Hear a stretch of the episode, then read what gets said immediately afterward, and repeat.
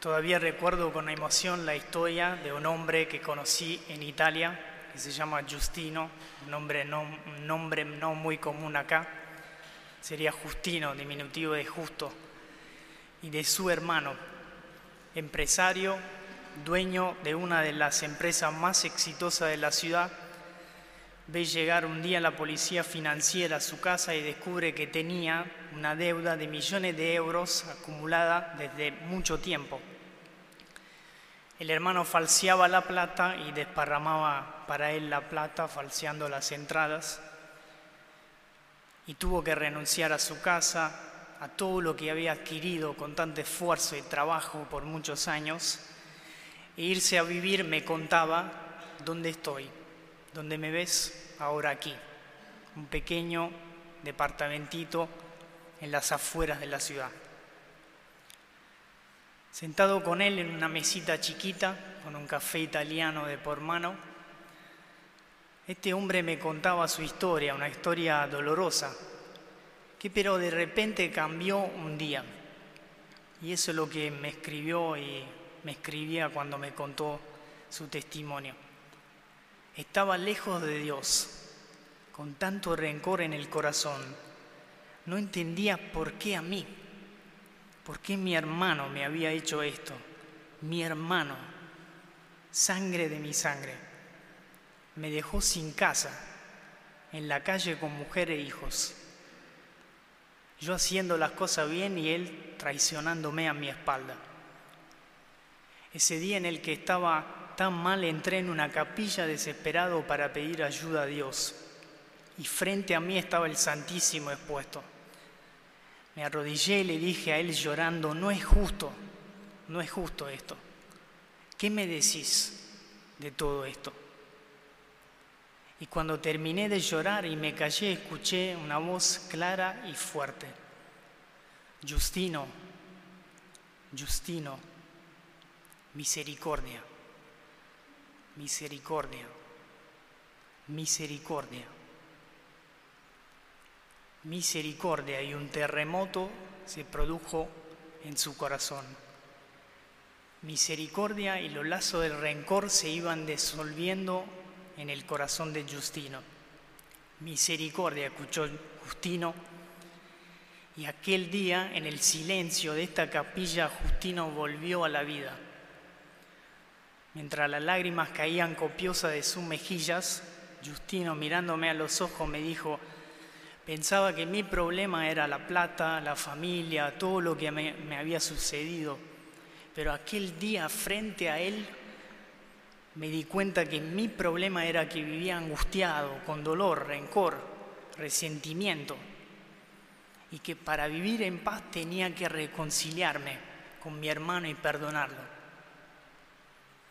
Entonces aquel mismo día sale de la capilla, lo llama al hermano, hace muchos años que no se sentían, y le dice, en tres días reuní a toda tu familia porque quiero verte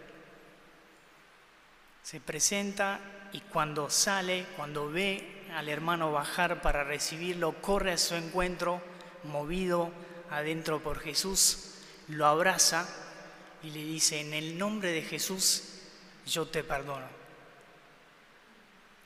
Y cuando me contaba eso me decía, no recuperé nada de lo que tenía antes, nada. Pero ahora tengo todo, los tengo a ellos, mostrándome la foto de su familia que había recuperado. Lo tengo a él indicando a Jesús. Y sobre todo, tengo una gran paz y una gran libertad en mi corazón. Quizás a nadie de nosotros nos pasó algo tan fuerte, pero hoy el tema es la reconciliación con los hermanos. Ciertamente si miramos a nuestras relaciones, con la persona que más queremos quizás hay alguna piedra en el zapato. Y por eso creo que esta parábola de Jesús, la del Padre y estos dos hermanos que es tan famosa, nos llega tanto al corazón, porque no es una parábola que habla de teoría, sino de nuestra vida real. Esta parábola podríamos decir y pensar es como un espejo donde vemos reflejado hoy la realidad de nuestras relaciones diarias.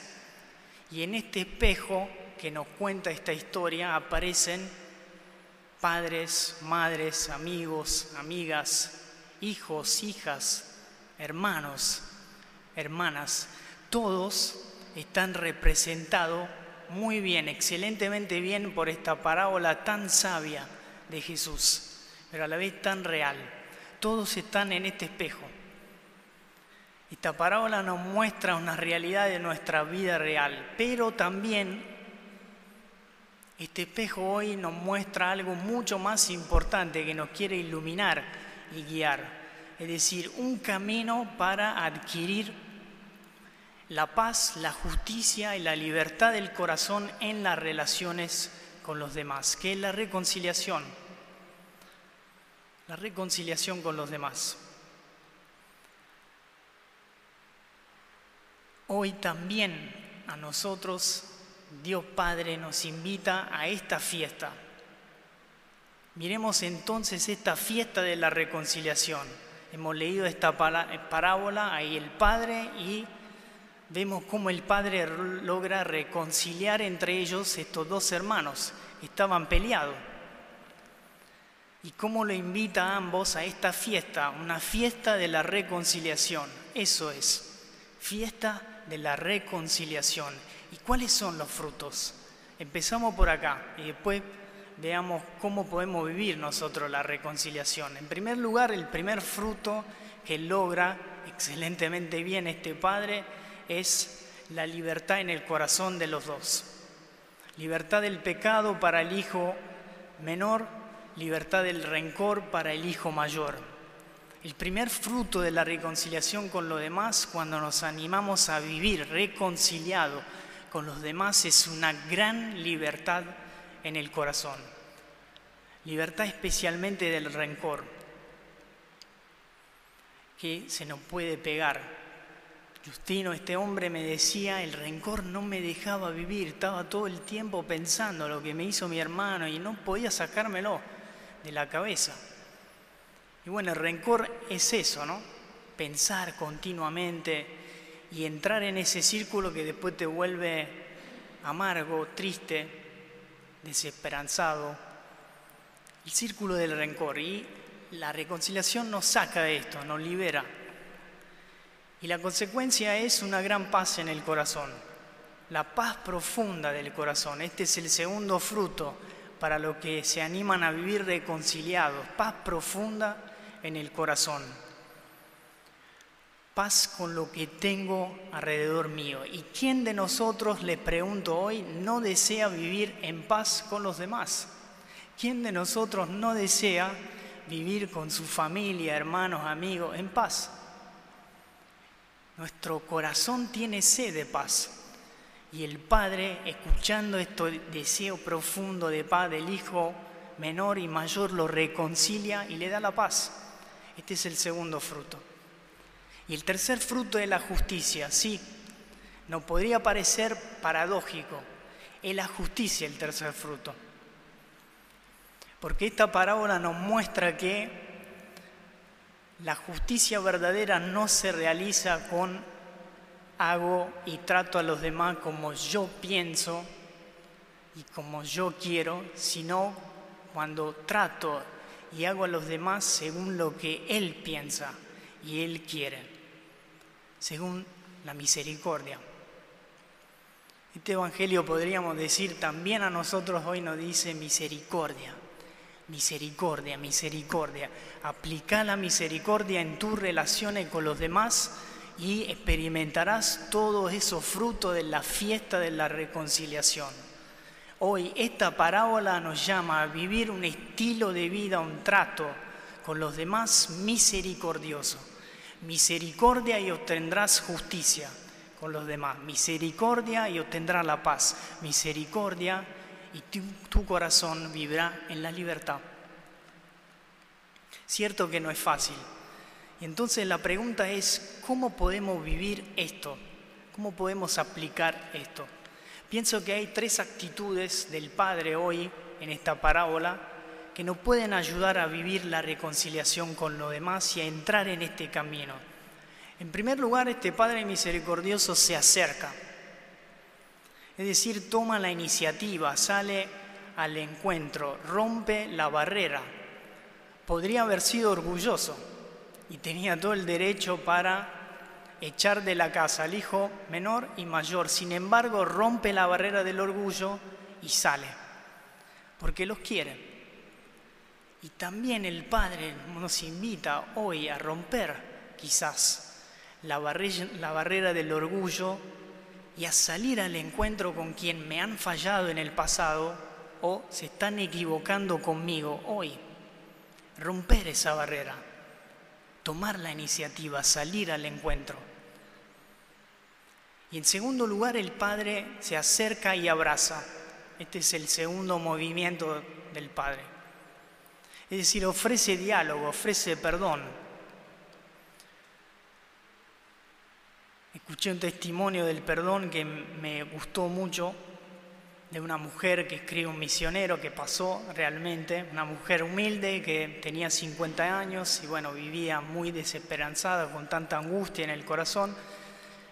Bueno, este misionero lo visitó muchas veces a esa mujer y al final dice, se animó a rezar y su súplica se abrió, se abrió fue que Jesús la ayudara a sanar el gran dolor de su vida, que era que su marido había traicionado y estaba gastando plata con mujeres.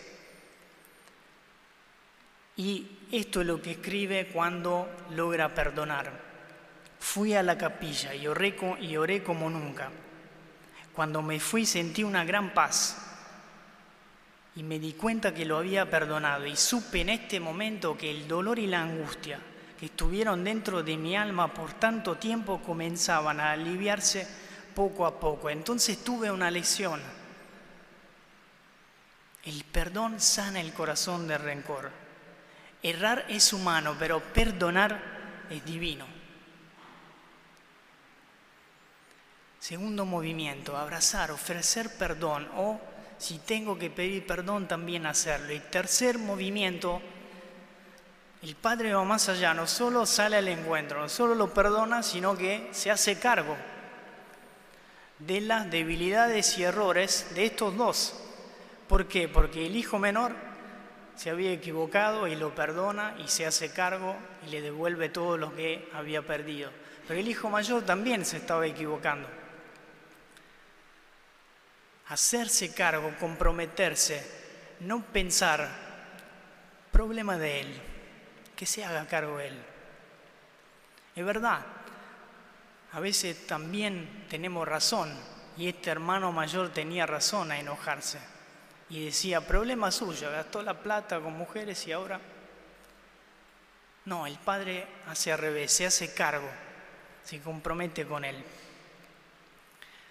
Y por eso la propuesta en esta semana a la cual los invito es, para aplicar esto que venimos diciendo, es mirar a la cruz. Mirar a la cruz. Porque es en la cruz donde Jesús sale a nuestro encuentro y se acerca. Porque es en la cruz donde Él me abraza una vez y otra vez más porque es en la cruz donde Jesús se hace cargo de todas mis debilidades, errores, falta. Es en la cruz donde aprendo este estilo de vida misericordioso de este Padre, de esta parábola. Mirar a la cruz en esta semana. Pensá a una persona, una, con la cual quizás tenés que reconciliarte y probá a aplicar estos tres pasos. Acercarte, abrazarlo, ofrecer perdón o dar perdón y hacerte cargo, comprometerte con él. Dice San Agustín, mi única fuerza es la misericordia del Señor. ¿Dónde me encontraré? ¿Dónde te encontrarás? ¿Dónde encontrarás a tu madre, padre, hijo, esposo, esposa, hermano, solo en los brazos de la cruz, solo en los brazos de su misericordia. Vivamos en la misericordia en esta semana y nosotros también vamos a poder entrar en esta fiesta, la fiesta de la reconciliación, donde hay justicia, paz y una gran libertad en el corazón.